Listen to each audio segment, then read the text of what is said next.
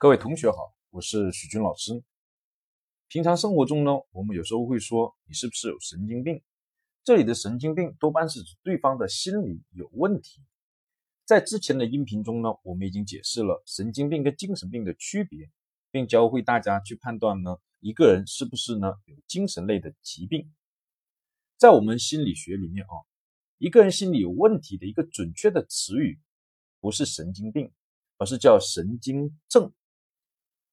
这个词大家很陌生，我提呢几个大家比较熟悉的词：抑郁症、焦虑症、强迫症、恐惧症，它们都属于神经症。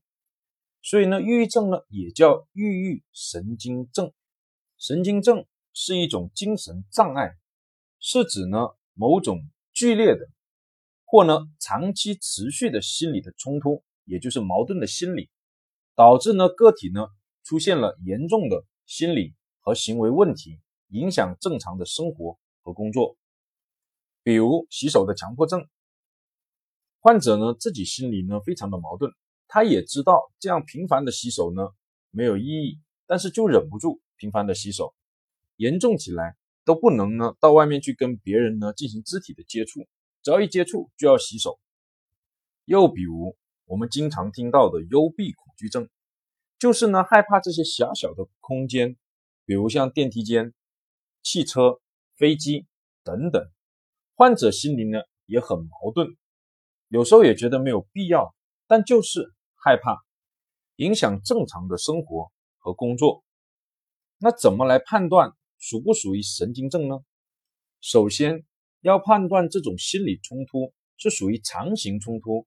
常见的这个常哦，常型冲突呢，还是变形冲突？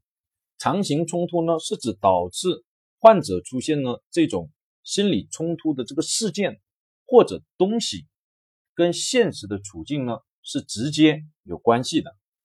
通常是那些重要的生活事件，比如失恋、离婚等等这些事件，我们可以进行道德的一个评价，也就是。符不符合社会的一个规则，能进行好坏的判断，或者丢脸不丢脸的判断。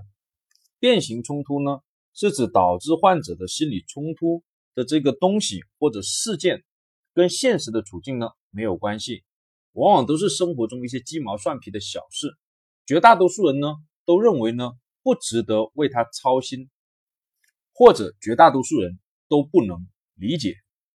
这些事件往往呢没有明显的一个道德的评价的色彩，也就是从道德的角度来说，不存在好坏的标准或者丢脸不丢脸这样的说法。比如前面提到的洗手的强迫症，患者洗手呢跟现实的处境没关系，正常都是手脏了才去洗。强迫症患者呢洗手呢跟手脏不脏没关系，就是想洗。而从我们绝大多数人看来呢，洗手这个事情有什么好矛盾的呢？从道德的角度，你也不能说洗手是好的还是坏的，这种就属于变形冲突，必须是变形冲突才有可能是神经症。神经症判断的第二步是要打个分，根据三个维度来打分。第一个叫病程，这种状态持续的时间不到三个月。我们打一分，三个月到一年打两分，超过一年我们打三分。第二个维度叫精神痛苦的程度，轻度打一分，也就是自己呢努力能够呢主动的来解决这种精神痛苦的问题。中度需要别人的帮助才能来解决，我们打两分。重度自己没有办法解决，别人帮助也不能解决。我们打三分。第三个维度叫社会功能受损的程度，是指呢学习跟工作效率下降的程度。轻度，也就是轻微的下降，我们打一分；中度，学习跟工作的效率显著的下降，打两分；重度，完全不能学习和工作了，我们打三分。以上的这三个维度的分数加总在一起。小于或等于三分，我们不能够诊断为神经症；四分和五分，我们叫做可疑神经症。我们还要进行进一步的判断。如果总分达到六分及以上，我们可以呢判断为神经症。当判断为神经症以后，我们再来判断是哪一种神经症。神经症的类型呢，包括神经衰弱、焦虑神经症、强迫神经症、疑病神经症、抑郁神经症，还有恐惧神经症这几种，都和具体的症状有关。如果你发现呢是属于神经症，而且是害怕某些东西的，那么恐惧神经症的概率就很高。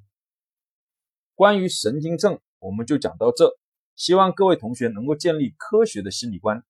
谢谢大家。